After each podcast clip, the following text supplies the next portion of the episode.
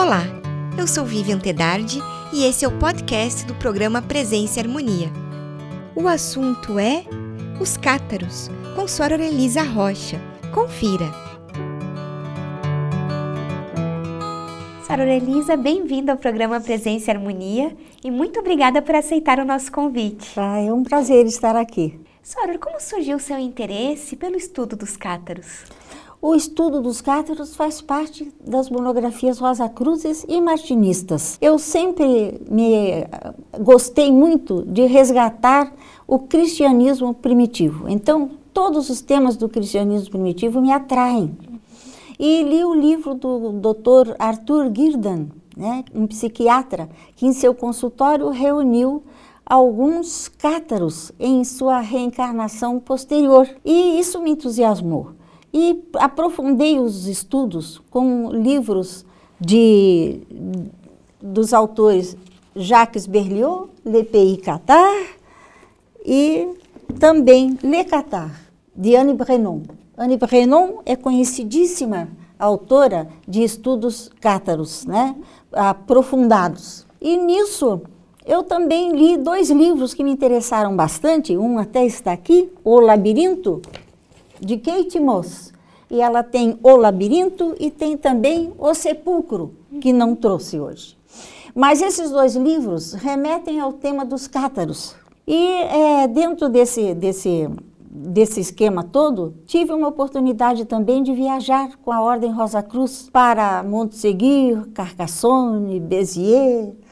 Na cidade de Béziers, encontrei lá a catedral maravilhosa que ergueram bem no lugar onde destruíram a catedral antiga dos cátaros, justamente para os cátaros não adentrarem a igreja na hora em que estavam sendo perseguidos.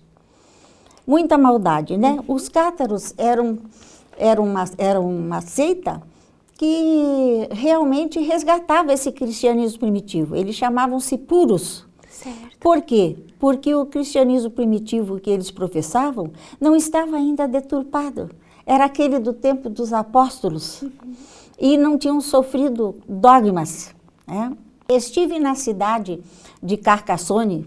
Ao chegar à cidade de Carcassonne é impressionante. Parece um castelo de fadas que nós estamos vendo. Mas quando entramos, nos sentimos deprimidos, porque ainda estão lá aqueles instrumentos necessários para a tortura dos pobres hereges, como eram chamados, uhum. né? os cátaros. Né? E isso nos deprimiu muito. Depois seguimos para Arriege, onde fica Montseguir. O castelo de Montseguir, último reduto cátaro, onde estavam lá a família Perrelli, com seus discípulos, é, no alto, o castelo foi construído no alto de um rochedo e inexpugnável é, houve um sítio de dois anos para tomar Montseguir, sabe? Mas no fim dos dois, an dois, dois anos eles capitularam. Certo. Eles não guerreavam só, era uma seita pacífica.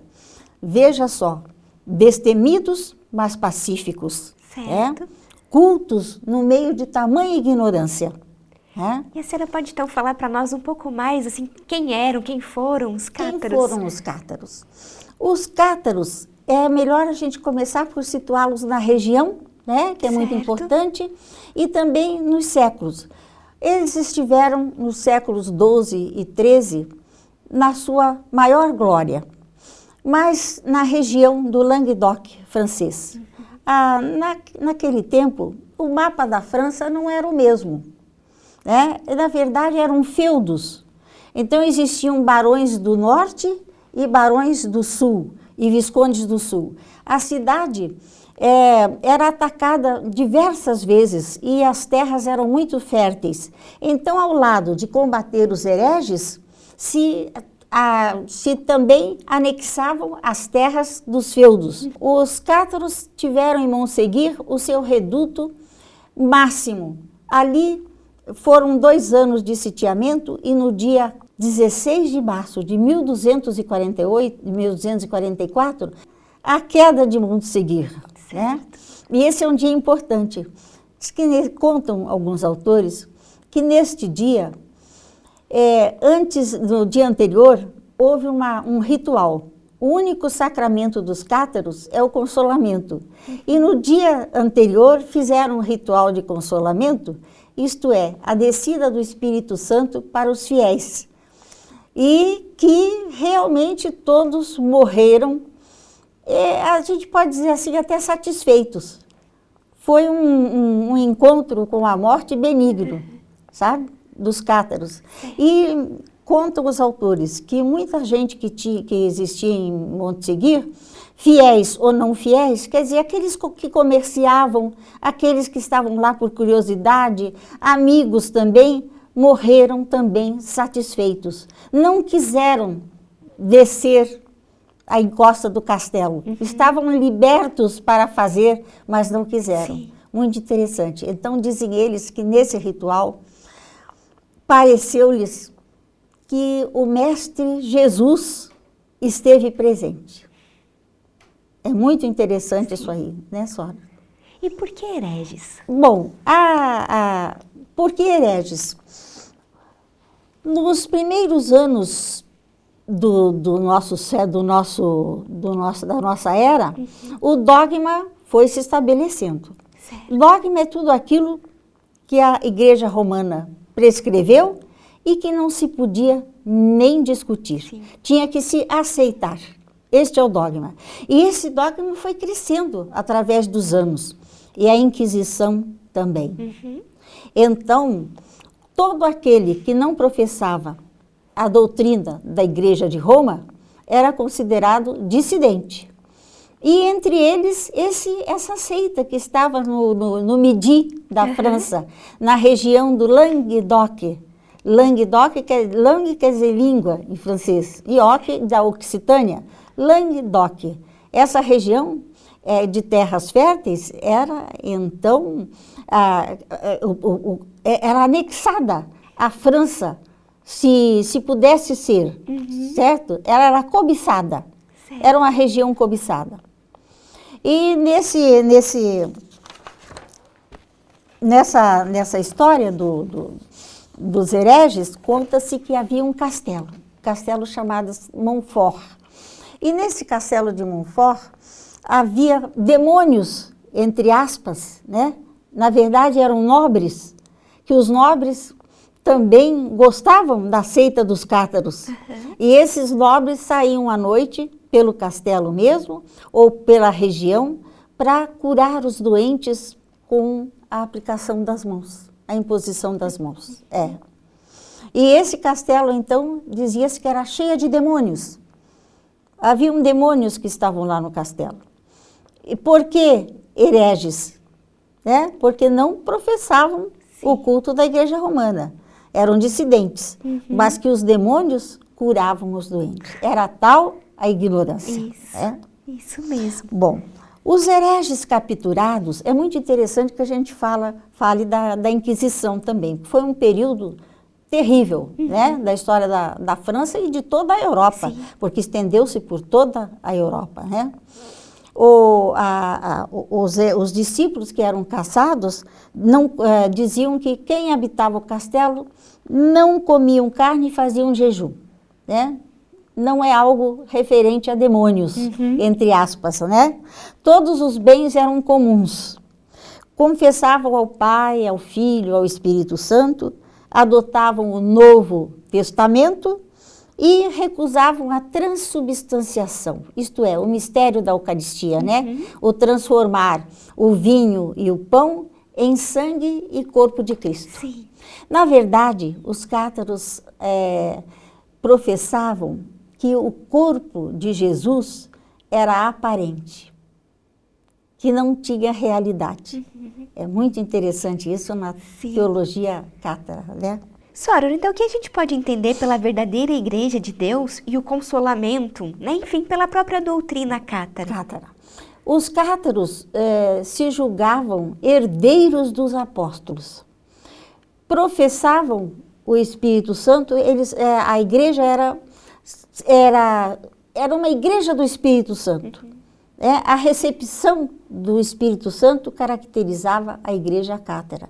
E recebiam pelo único sacramento que tinham, que era o consolamento.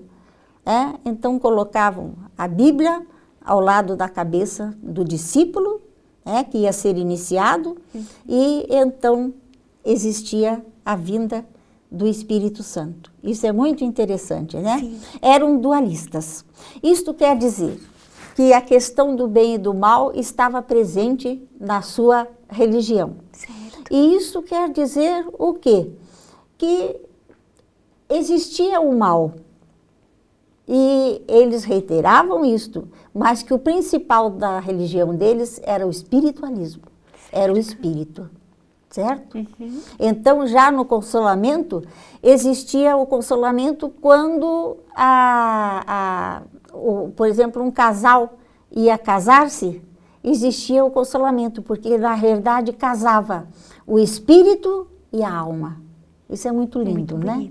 Uhum. O casamento místico. Sim. Né? O casamento místico que nós tanto isso, conhecemos. Isso né? mesmo. E o sacramento também da penitência ou o sacramento da reconciliação. Não existe muito, muita biografia de, de, dos cátaros. Só, na verdade, o que sabemos sobre os cátaros é com a ata da Inquisição. Uhum. De todas as mortes, de todos os sacrifícios, a Inquisição lavava uma ata. E disso nós sabemos tudo isso que eu estou contando. Né? E essa reconciliação podia ser entre o indivíduo e ele próprio, ou podia ser reconciliação também, como os judeus fazem, um dia de reconciliação uhum. com o seu amigo, com o seu inimigo, né? E Sim. assim por diante. E o sacramento, então, para tratar dos doentes. Eles tratavam e curavam os doentes mediante a imposição de mãos. Certo. E isso os tornava hereges. Agora, ao lado desse hereges também tinha a cobiça pelas suas terras, né? Uhum. Então, tá então tem um fator político importante. Isso. e nesse, nesse, nesse relato de que talvez o Mestre Jesus estivesse presente no dia anterior à, à queda de Monte Seguir, é bom ler as doutrinas secretas de Jesus, né? uhum. né? lá pela página 166, né? É muito interessante. E senhora, a senhora falou que eles eram dualistas, né? Então, a questão do bem e do, do mal. mal. Então, essa questão traz consigo o mito judaico-cristão da queda dos da anjos? Da queda dos anjos. Essa é outra coisa muito interessante uhum. dos cátaros, viu? Interessantíssima, aliás, né? Há duas espécies de criação para os cátaros. A criação do Antigo Testamento, daquele daquele Deus terrível do Antigo Testamento e ao do Novo Testamento, o bem, o reinado do Pai eterno. E nisso, os, esse, essa questão, os cátaros resolvem de uma maneira sui generis, né? Eles, os, os cátaros têm essas situações opostas, mas eles também trazem o mito dos anjos, da queda dos anjos. Que Lúcifer foi o anjo rebelado, rebelou-se contra Deus e desceu, criou este mundo. Mas na sua criação, ele usou os quatro elementos que o Deus superior, digamos assim, a ele, criou, os quatro elementos. Então ele criou os seres e as coisas e tudo que existe com os quatro elementos, mas não tinham alma. Aí nos lembramos do mito de Prometeu também, né? Uhum. Que criou os seres, mas que não tinham alma. E nisso, eh, Lúcifer vendo isto e não querendo ficar perdido neste mundo, né? Então ele implorou a Deus que lhe mandasse dois anjos. Deus quis beneficiá-lo e mandou dois anjos que ele colocou nos corpos de Adão e Eva. Mas não aprisionou-os no cor, nos corpos de Adão e Eva. E nisso, Adão e Eva, os dois começaram a procriar e procriaram em corpos e almas. Uhum. Né? Em corpos e almas. E, mas diz que um terço dos, dos anjos que estavam no céu precipitaram-se para este mundo, uhum. né? E, e, e, deixaram no país de origem, né, no céu, que seja, os seus corpos luminosos e seus espíritos santos. Uhum. E quando desceram, estavam seres inutilizados. nisto Deus querendo beneficiá-los e não podia abandoná-los de jeito nenhum, não é verdade? E mandou mandou que, que os anjos ficassem aqui neste mundo e também se lembrando dos seus corpos e dos seus Espíritos Santos que tinham deixado no céu. Uhum. Por isso essa nostalgia nossa, essa saudade que temos e não sei, não sei de onde vem ela, né? uhum. né? De que já estivemos melhores, que estivemos num mundo melhor. Sim. Né? Essa nossa saudade desse mundo, né? Sim. E os, os, os, o pai assim não os abandonou e os cátaros resolveram essa questão da criação. Veja, não é só um Deus que cria o mal e o bem, mas sim um Deus que eles consideram superior, aquele que criou o mundo nos quatro elementos, uhum. né? e Lúcifer. Às vezes nós estamos lendo livros esotéricos que dizem que nós somos luciferianos, né? e somos luciferianos. Aí está, segundo os cátaros, né? uhum. Segundo o modelo cátaro. Certo. Isso é bem interessante, né? Sim. Uma, uma teologia dos séculos 12 e 13 e que nos impressiona até agora, né? Sim. Eu sinto uma emoção muito grande ao falar dos, dos cátaros. E, Soror, sobre os conteúdos básicos da ideologia cátara, como podemos ordená-los? Pois é. Tenho aqui um resumo do que poderia se ordenar mesmo, porque é um assunto bastante difícil Sim. de fazer qualquer eh, ordenação. Mas eu diria que o conteúdo espiritualista dos cátaros, embora sejam dualistas, mas o que interessa mesmo para eles, que interessou, foi o espírito, o espírito e a alma. Então, embora reconhecessem que vivem no mundo e que estão aqui em carne, mas que o conteúdo espiritualista é o primordial para os cátaros. Né? E, em segundo lugar, o otimismo. Nós podíamos dizer também utopia, mas o termo utopia já está tão, às vezes, distanciado de uma, de uma realidade, né, que eu uhum. preferi colocar o otimismo. Otimismo por quê? Porque consideram-se é, unos com Deus, os cátaros, unos com Deus. E a realidade suprema é a realidade quântica, uhum. porque o, o, se nós, o, nós próprios e o absoluto e o mundo e os mundos e as galáxias, tudo isso é uno numa realidade que se diz realidade cósmica. Isso é muito importante, né? Isso é muito importante. O otimismo. Todos são bons, todos são bons. Isso é muito interessante porque a própria criação dos cátaros, nesse mito da criação que eu expus agora, é, eles dão relevância maior ao bem. É o bem que é eterno. Então, esse otimismo também é da sua própria criação. Não importa que criação, se você vá para o Antigo Testamento, ou você vai para o Novo Testamento, ou você dá outras outra quantidade maior ainda de criações, né, que nós conhecemos. Mas estamos sempre unos. Para os cátaros, somos unos com Deus. E a doutrina da reencarnação. Né? Isso que é o, o, o doutor Girdan, o psiquiatra, que ele estudou bastante esse assunto, né? e é uma das provas de, de, de reencarnação, né? Está, ele contém, ele, ele, o livro contém cenas da vivência cátara como se ele as tivesse presenciado, não é verdade? E, e para os cátaros, todo o seu dinamismo e todo o seu processo evolutivo é mediante a reencarnação. Né? Certo. E também uma busca de maturação é, espiritual. Isso eu achei muito interessante, né? Porque hoje em dia lemos demais a, a cultura, lógico que não podemos deixá-la de lado, mas os cátaros tinham algo notável. Quando iam fazer o consolamento, existia um período probatório para o neófito. Né? Nesse período probatório, o neófito tinha que ter estudado o conhecimento dos cátaros, mas também tinha que passar por, nesse período probatório por uma atitude, por um comportamento que esteja de acordo com aquela teoria que está aprendendo.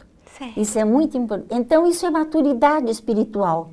Para qualquer organização, para qualquer religião, isso é o primordial. Que os seus discípulos tenham essa maturidade. Ao lado da teoria, estejam tendo também um comportamento em que se organize bem uhum. esta parte.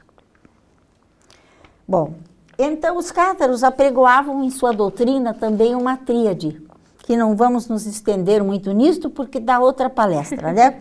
Mas é, também gnóstica e uhum. pauliniana, né? É, o pneuma, o espírito, a psique, a alma e a soma, o físico, né? Só isso aí nos daria Já. muito o que pensar, né? E a posição de Anne Brenon foi, que, foi o livro que eu mais li, que eu mais apreciei desse estudo sobre os cátaros, é que o cristianismo é desenvolvido segundo o prístino, aquele primeiro cristianismo dos apóstolos. Sim. Então, o que isso quer dizer? Isso tem uma finalidade muito interessante, que é esse ensinamento direto e que a nossa, a, a nossa organização tanto preserva, esse ensinamento direto. O martinismo também, uhum, né? Isso mesmo. É, e, por exemplo, se nós falássemos do gnosticismo, Deus inculcou no Mestre Jesus, Mestre Jesus inculcou na consciência dos apóstolos uhum. e aí foi diretamente para os cátaros. Certo. É esse o entendimento dos cátaros. Isso, isso e maturidade espiritual vem quase em conjunto, né? Por isso, esse livro aqui, As Doutrinas Secretas de Jesus, tem muito a ver com isso aí, né? Então, é um, um cristianismo primitivo prístino. Sim. E agora vem a, a, Não é uma festa, mas Pentecoste é, é, a, é, a, é a comemoração melhor dos cátaros. Pentecostes era onde havia o sacramento, o consolamento, para todos aqueles que necessitassem, uhum. né?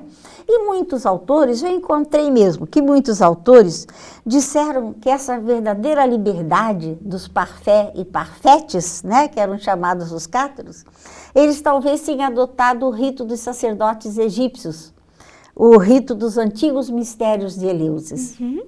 Só para a gente não deixar assim, que isso aí daria uma outra palavra, né? Os cátaros e os mistérios de Eleusis. Uhum. E sabe-se bem pouco do ritual né, dos mistérios de Eleusis, mas sabe-se é, o suficiente para a gente não deixar no ar é, esse mistério dos Eleusis. Primeiramente, mistério, né? Nós temos dois, duas espécies de, de mistério. Temos mistério que, se nós, por exemplo, seguirmos algumas pistas, nós podemos chegar ao fim do mistério. Mas também tem aquele mistério que só se entrega diretamente. Uhum. Aquele que você tem que passar pela experiência para saber o mistério. E os mistérios de Eleusis é justamente essa experiência, né? Nós sabemos que uma mãe perde a sua filha, né? E Perséfone, né? Deméter perde sua filha Perséfone. E Perséfone desce ao Hades, desce aos infernos, né? Sim. Desce aos invernos, né?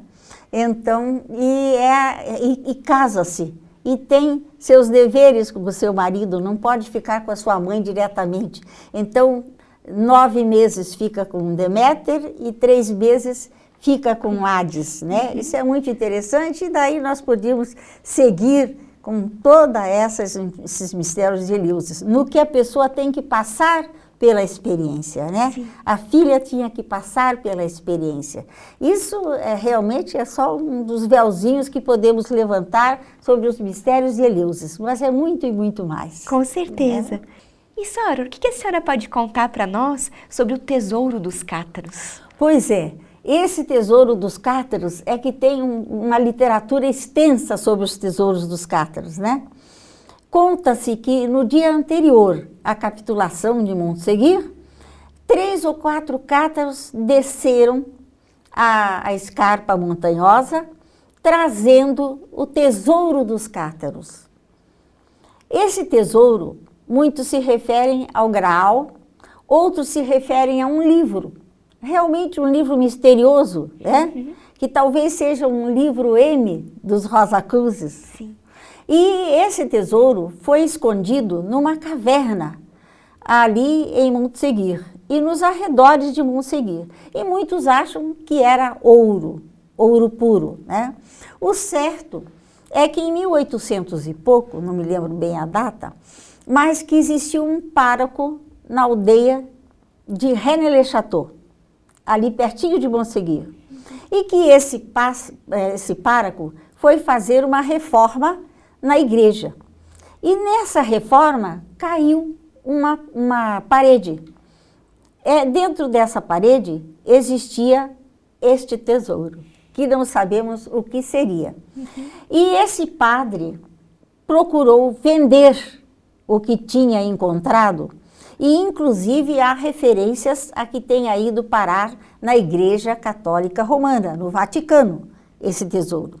E outros que teria sido escondido em Rennes-le-Château. Uhum. Mas o, o pároco fez benfeitorias para toda a cidade de Rennes-le-Château, para a população. A, a região nunca mais foi pobre. E nem o pároco, porque durante toda a sua vida ele esteve bem rico e, e delegou a uma, a uma, uma governanta que tinha o, te, o, tes, o tesouro não, mas o que era. E essa governanta morreu sem revelar. Aí queria revelar para um governador da, da região, mas quando ele foi chamado, ela já tinha falecido. E Otto Hahn, um, um alemão, sabe que Hitler gostava do esoterismo, Sim. né? Andava à cata dos tesouros e o Otto Hahn era um soldado alemão que foi visitar Rennes-le-Château. Ficou lá dias e dias, e aliás, acho que há meses até, né? atrás do tesouro e atrás do, do, do que pudesse encontrar de pistas para, para o tesouro. Eu sei que até hoje, bom, nós não falamos da atualidade dos cátaros, né? Uhum. Atualmente existe uma, uma escola de, de francês e de occitano, né? da Languedoc, lá em Carcassonne mesmo. E atualmente muitos turistas visitam Le Chateau e muitos armam barracas e ficam lá dias e dias em cavernas, a cata dos tesouros do, do, dos cátaros. Essa também é uma literatura que se pode. É, ou seja, é um mistério. É, é, saber qual é o mistério. Com certeza. Senhora Elisa, eu agradeço muito a sua participação conosco hoje. Né? Nos deixou, na verdade, ainda mais curiosos para aprofundarmos o estudo sobre os cátaros. É, é um estudo que não tem fim. muito obrigada. Eu que agradeço, Sora. Agradeço, uma honra estar aqui com a Sora. Concluímos assim mais uma edição do programa Presença e Harmonia. Para acompanhar os nossos programas em vídeo e áudio, visite o portal da MORC no endereço www.amorc.org.br. Em nome da MORC GLP e de toda a nossa equipe de produção, queremos agradecer o prestígio de sua audiência. Paz profunda!